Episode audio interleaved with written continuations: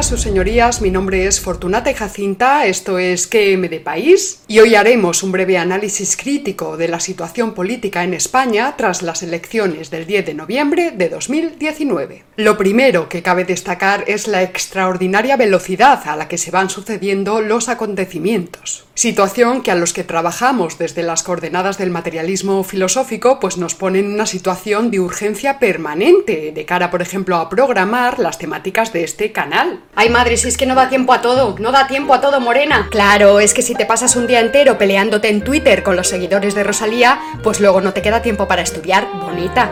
Sí, así lo que tú digas.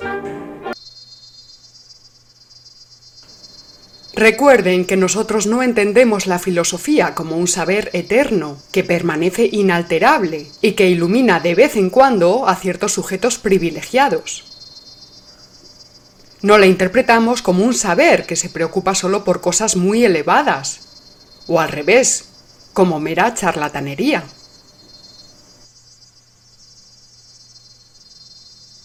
La filosofía no puede pretender situarse en una especie de realidad última, más allá de nuestro presente práctico, por ejemplo, político, social o científico. Por eso decimos que la filosofía está implantada o inmersa en el presente y por ese motivo Fortunata y Jacinta siempre que puede pues baja a pelearse a las redes sociales en busca de material fenoménico sobre el que poder ejercer una filosofía crítica, ayudando a triturar las respuestas metafísicas con que nos alimentan las ideologías dominantes, o aportando elementos de definición, clasificación y descarte a la hora de analizar, por ejemplo, el fascismo, el comunismo o el franquismo dentro del conjunto de las ideas políticas.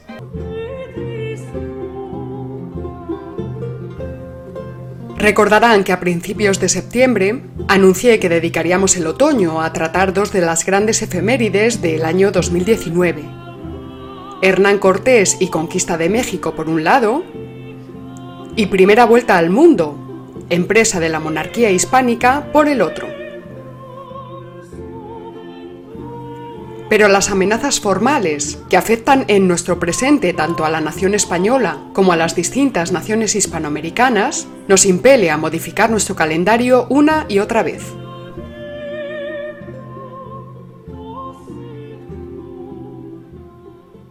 Y en este sentido interesa recordar que la desafección por los problemas de Hispanoamérica es un fenómeno bastante reciente en España.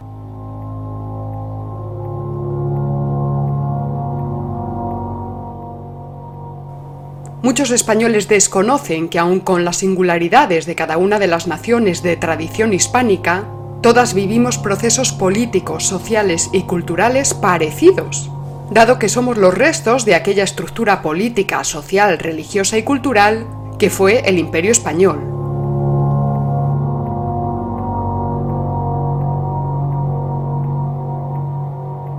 De manera que haremos lo imposible por dedicar el próximo capítulo al análisis filosófico de algunas de las corrupciones ideológicas que bajo el epígrafe Nuevo Constitucionalismo pues fueron incorporadas a las constituciones hispanoamericanas del siglo XXI.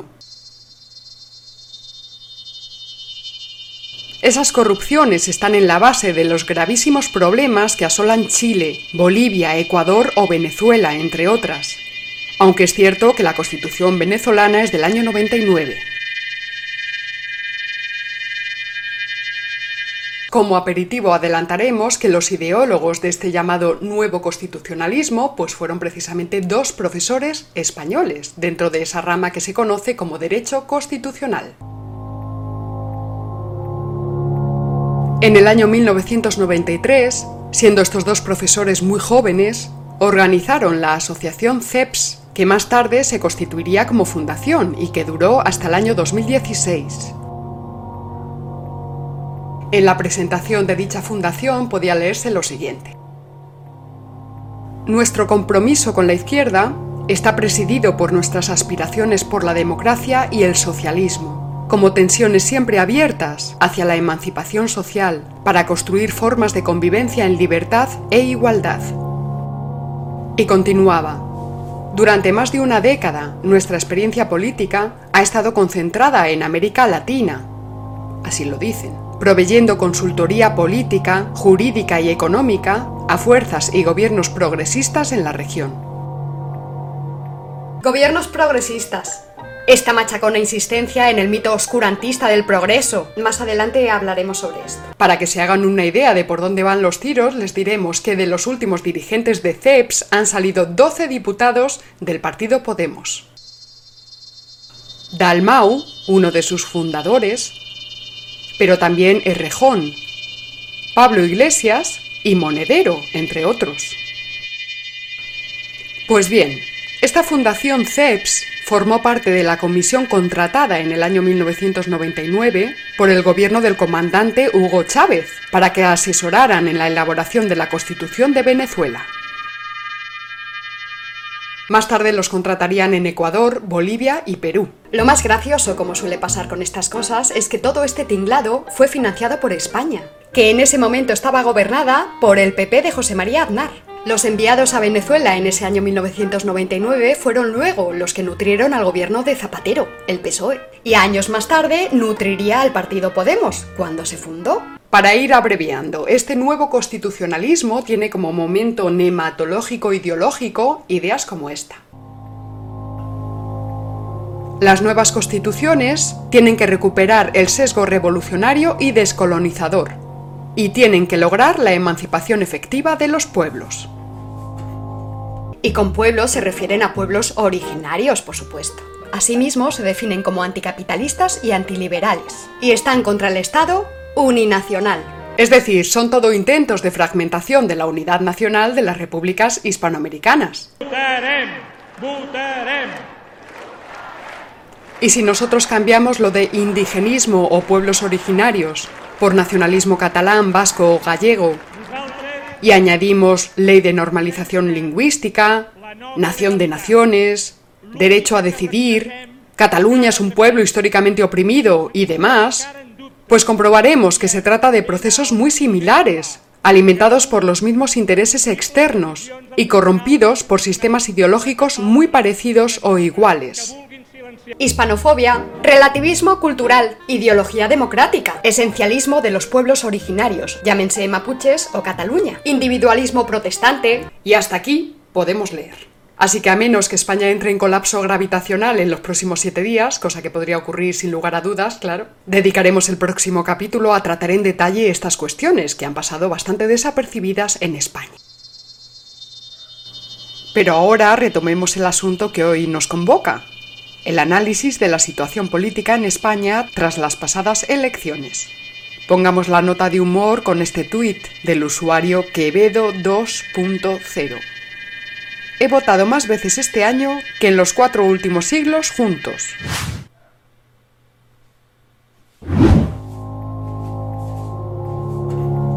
Recordemos que en la primavera de 2018, en plena crisis nacional, tras los graves sucesos del 1 de octubre de 2017 en Cataluña, el PSOE aprovechó la sentencia por la corrupción del caso Gürtel para presentar una moción de censura al gobierno del Partido Popular, presidido en ese momento por Mariano Rajoy.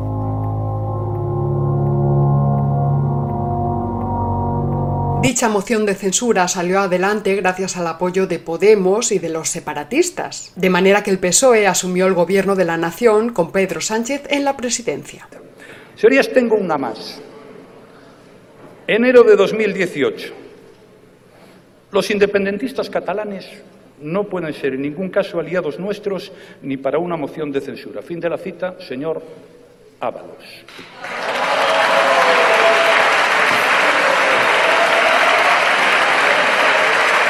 El pasado 28 de abril se llevaron a cabo nuevas elecciones que confirmaron al PSOE como el partido más votado por los españoles, pero con un número insuficiente de escaños para conformar gobierno.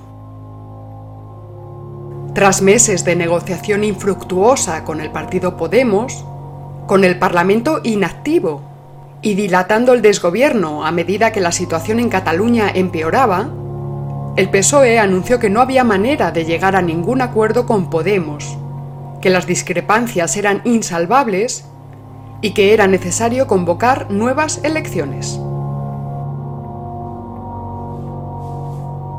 Y aquí les dejo algunas de las declaraciones que entonces nos ofrecieron desde Moncloa.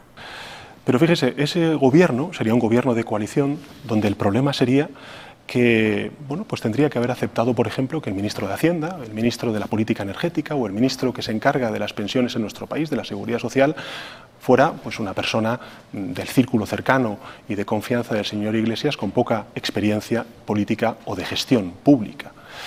Bien, yo sería presidente del gobierno y tengo que reconocerle que sería un presidente del gobierno que no dormiría por la noche junto con el 95% de los ciudadanos de este país, que tampoco se sentirían tranquilos, incluso votantes de Unidas Podemos.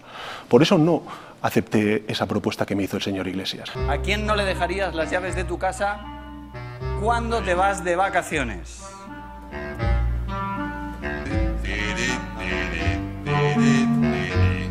A Pablo.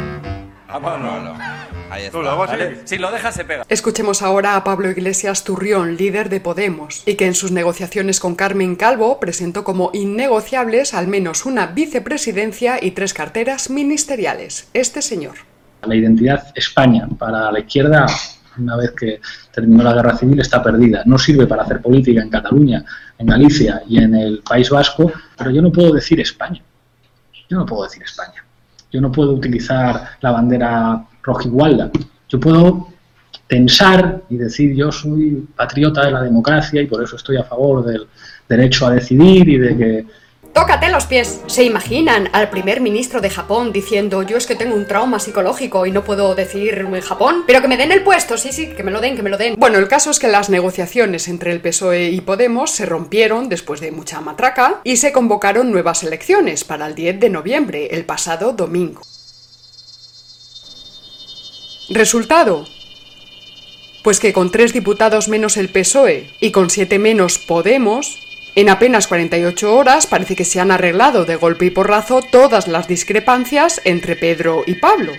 Y nos hemos encontrado con un pacto del abrazo, pacto que colocaría a Pablo Iglesias en la vicepresidencia. 140 millones de euros han costado las nuevas elecciones. Solo por ese detallito habría que denunciar al PSOE por malversación de fondos públicos. Pero bueno, mejor vayamos paso a paso. Vamos a hacer primero una valoración rápida sobre los resultados electorales. PSOE ha sido la fuerza más votada, obteniendo 120 escaños de los 350 del Congreso. Sin embargo, y pese a lo que diga el ministro Ábalos, en tono por cierto bastante soberbio a los periodistas, estas nuevas elecciones han dejado en evidencia que el plan de los asesores de Sánchez no ha salido redondo del todo. El PSOE ha perdido 727.772 votos, es decir, tres escaños. Los del PSOE estaban convencidos de que la exhumación de Franco les iba a inflar a votos quitándoselos a Podemos, por ejemplo, con esta exhibición de retro-antifranquismo tan audaz. Anda que si al final tuviera razón Daniel López para escándalo de los del diario público y el caudillo venciese desde la tumba como el Cid campeador. ¡Ay, ay! Si bien es cierto que los españoles tenemos el cerebro hecho polvo y que los votantes del PSOE rinden más culto a su militancia que a los intereses de la nación, esta sensible pérdida de votos indicaría que todo tiene un límite. Los pilares de la campaña electoral del PSOE han sido tres. La alerta antifascista, misma estrategia del PSOE en el 34, aunque Largo Caballero hubiera dicho entonces más bien alerta fascista. El o nosotros o el caos, y aquí les dejo esta viñeta premonitoria. Y por supuesto el progresismo fundamentalista. Ya lo dijo Gustavo Bueno y así lo señala Gabriel Albiac. Apelar a la idea de políticas progresistas es alzar una mitología ventajosa, que se resume en esta doble necedad. Progresar es bueno, progresista soy yo, y mi enemigo es regresivo. Esta sencilla operación trueca la gestión del poder en una teología política, hacia el cielo o contra el cielo. Si el progreso es la providencia que nos conduce al paraíso, y si la guía de ese celestial destino ha sido puesta en mis manos, entonces todo, absolutamente todo, me está justificado. Y todo esto, ya lo saben ustedes, resulta convenientemente estimulado desde los distintos medios de comunicación. Aquí les presento este tuit mordaz vía Fray Josefo. Sí, puede que las izquierdas no tengan la mayoría en las urnas, y parece que hoy menos aún. Pero ¿y en las teles? En las teles no tenéis nada que hacer, fachorros. El Partido Popular ha subido de 66 a 89 escaños. Pero no ha conseguido alcanzar los 100 que se proponía el equipo de Pablo Casado. Este asegura, por otro lado, que su partido es incompatible con los planteamientos de Pedro Sánchez. Vox se ha convertido en la tercera fuerza política nacional al obtener 52 escaños. El historial de Vox ha sido el siguiente. 47.182 votos en 2016, 2.677.139 el pasado 28 de abril, 3.640.063 en las recientes elecciones. De forma objetiva y constatable, se puede decir que la trayectoria de los de Abascal pues está siendo todo un éxito. Y lo que aquí interesa analizar es a qué se debe este ascenso, lo haremos más adelante. Abascal interpreta los resultados de su partido como la consolidación de la alternativa patriótica, y ha prometido que con tales resultados está en condiciones de recurrir ante el Tribunal Constitucional todas las leyes liberticidas que plantean las sedicientes izquierdas. Se refiere sobre todo a la antihistórica ley de memoria histórica y a la intratable ideología de género, a la que por cierto pues habrá que triturar en algún momento desde las coordenadas del materialismo filosófico. Pero es que no nos da tiempo, es que no. Asimismo, el líder de Vox prometió llevar a cabo la transformación del Estado autonómico liberticida, aunque bueno, pues nadie sabe cómo logrará tal cosa.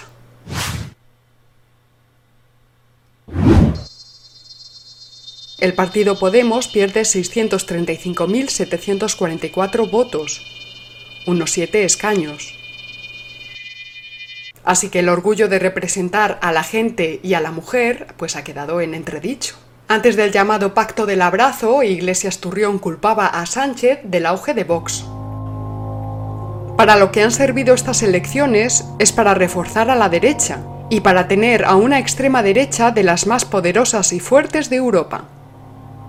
Creo que no miento si digo que se duerme peor con más de 50 diputados de la extrema derecha que con ministros y ministras de Unidas Podemos en el gobierno.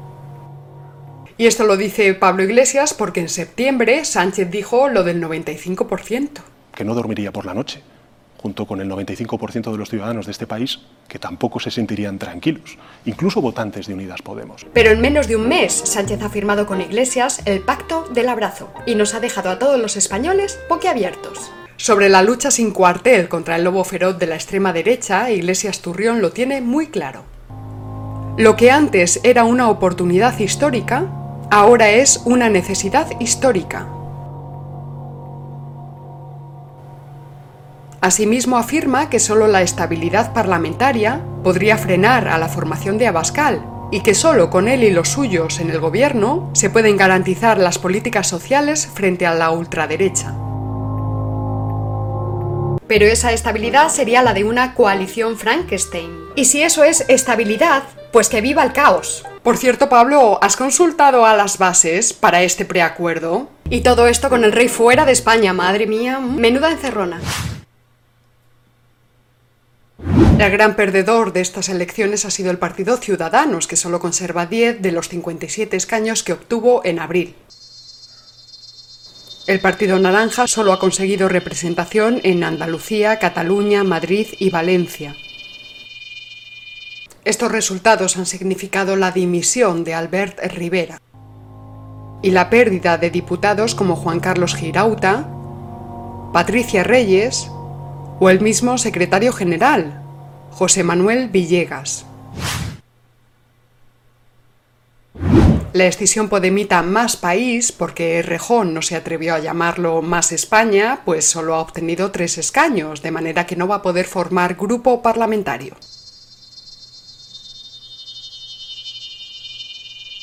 A menos que finalmente se consolide el pacto del abrazo entre PSOE y Podemos, La escisión entre errejonistas y turrionistas habría perjudicado tanto a los unos como a los otros, que diría Unamuno.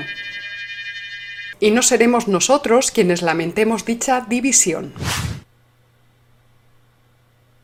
Lo más preocupante de los resultados electorales ha sido el crecimiento de los partidos separatistas, o mejor dicho, a las bandas facciosas que quieren destruir a España, a la nación política española, porque tal y como nos recordaba Pedro Insua en Twitter, el separatismo es una lacra, o los españoles terminamos con él o él terminará con nosotros.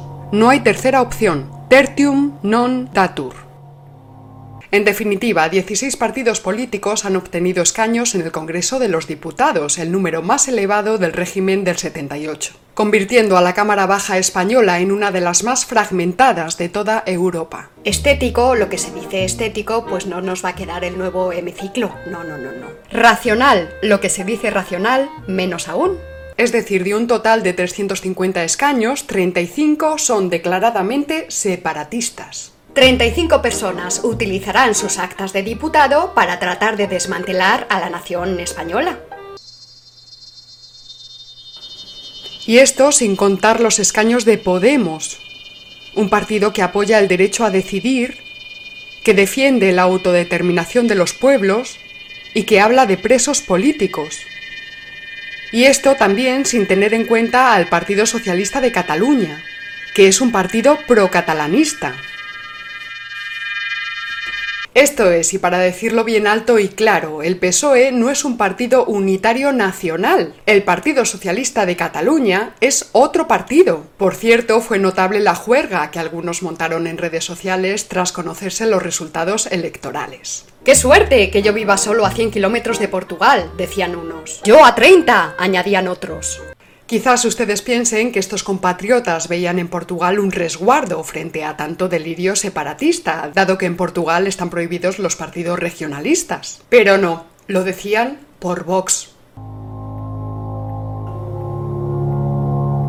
A lo mejor convendría recordar aquí que en Portugal se paga en la sanidad pública y en urgencias, que todas sus autovías tienen peaje, que los partidos independentistas son ilegales, que las izquierdas portuguesas han bajado los impuestos a los ricos, o que el IVA en Portugal es del 23%.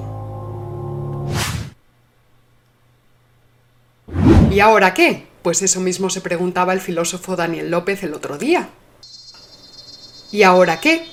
Pues ahora los problemas del bloqueo se solucionan con más bloqueo, y los problemas de la democracia se solucionan con más democracia. Pero resulta que más democracia ha traído más bloqueo. Así que en Moncloa están decididos a formar un gobierno rápido, lo que en modo alguno significa un gobierno estable. De hecho, el panorama actual en España parece ingobernable. Si llegara a confirmarse el preacuerdo PSOE-Podemos separatistas, nos encontraríamos ante una situación dixtáxica, que solo favorecería a quienes buscan destruir a la nación política española, a España. Recordemos que eutaxia en sentido político significa la conservación del Estado a lo largo del tiempo. En oposición a la eutaxia tendríamos la distaxia, que logra no ya la conservación de la sociedad política, sino su destrucción. De manera que podríamos decir que el fin de la política es la eutaxia, mientras que la ruina de la política, en palabras de Aristóteles, es la guerra civil. Como ya hemos comentado, apenas transcurridas 48 horas de las elecciones, el líder del PSOE, Pedro Sánchez, y el de Unidas Podemos, Pablo Iglesias, rubricaron un preacuerdo para un gobierno de coalición, un proyecto ilusionante y rotundamente progresista, y con esto de rotundamente progresista ya sabemos que se refieren a rotundamente antinación española. Así que nada más conocerse la noticia, media España se echó a temblar. Y me consta que algunos socialistas también. ¿Y por qué nos echamos a temblar los españoles con este tipo de noticias? Pues porque, entre otras cosas, les faltan apoyos.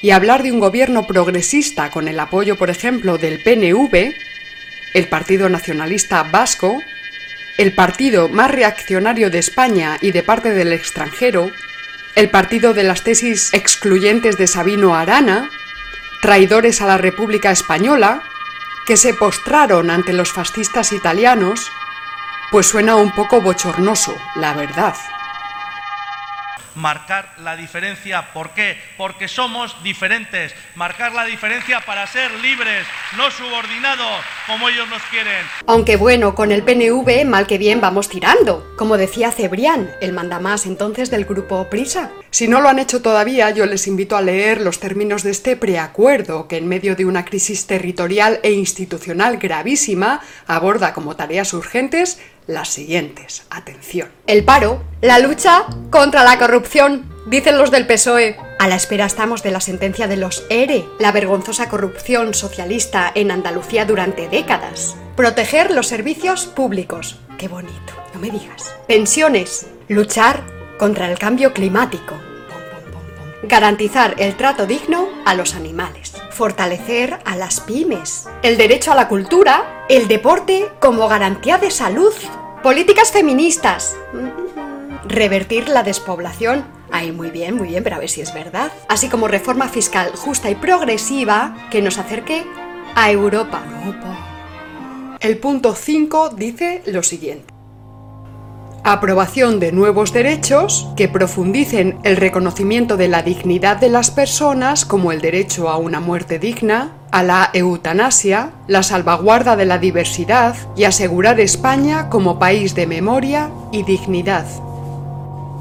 Y con esto de memoria y dignidad, pues ya sabemos todos que se están refiriendo a más ley de memoria histórica. O sea, más ideología, más antihistoria y más propaganda, más todavía. Muy descarado hubiera sido no mencionar a Cataluña en estos 10 puntos. Así que en el punto 9 dicen lo siguiente. Se fomentará el diálogo en Cataluña, buscando fórmulas de entendimiento y encuentro, siempre dentro de la Constitución. También se fortalecerá el estado de las autonomías. Es decir, seguirán dejando al descubierto, en nombre del sacrosanto diálogo armonizante, a los catalanes que se oponen al separatismo y al resto de españoles, claro. Seguirán sin hacer nada en las fronteras con la que se está liando. No apoyarán a los transportistas, a los que se les bloquea cuando a estos les da la gana no harán mucho contra los desafíos de Torrent y de Torra. No aplicarán la razón de las fuerzas de seguridad del Estado. Nada, no harán nada.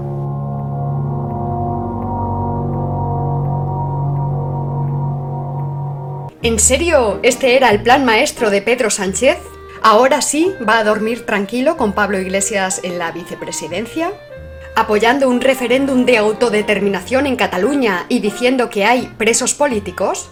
Pero lo más triste es que muchos de los españoles que han votado al PSOE terminarán justificando este preacuerdo, a pesar de las mentiras permanentes de Pedro Sánchez. A pesar de la sentencia de los ERE, a pesar de que el actual PSOE ya no es un partido de izquierda en sentido político.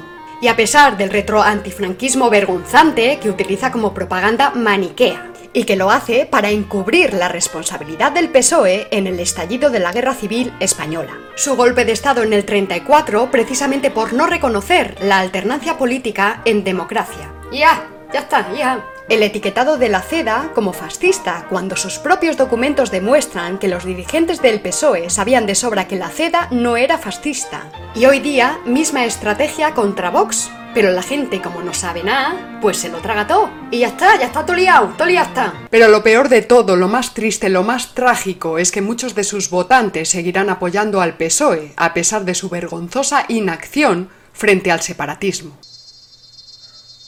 ¿Y por qué? Bueno, pues ya entraríamos en cuestiones psicológicas y sociológicas. Pero lo que queda claro es que el culto al PSOE pesa más que los intereses de la nación.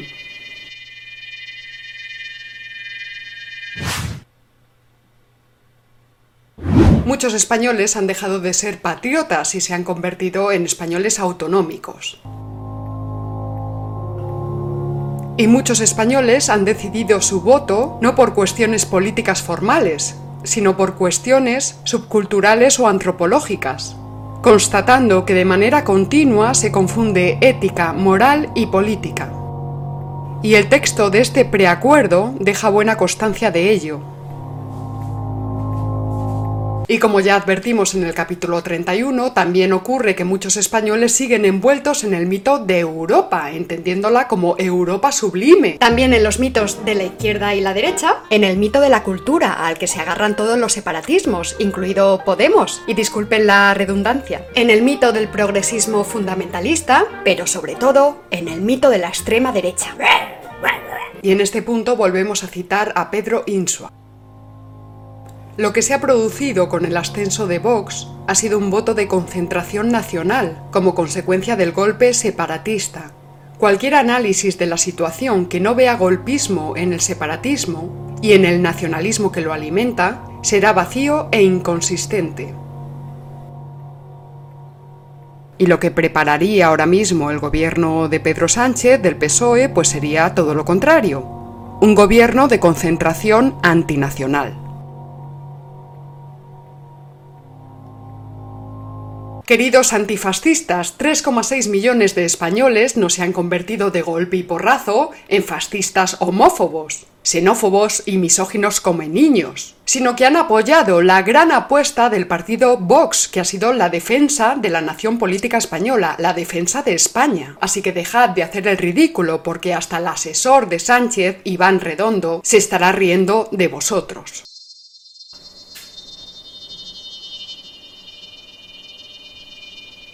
En cualquier caso, la alerta antifascista de Podemos y el PSOE, junto a sus medios de comunicación, parece que no ha salido bien del todo. ¡Fascistas! ¡Son fascistas! Y al fascismo solo lo frena este partido. De hecho, se podría decir que les ha salido la culata por el tiro. Pero si en términos electoralistas la propaganda demonizadora contra Vox no ha funcionado, si ha resultado eficaz a la hora de instalar ese irracionalismo en las mentes asustadizas de buena parte de la población. Y se apela, por ejemplo, al tsunami murciano, porque al parecer allí ha ganado Vox, y esto a algunos les parece intolerable.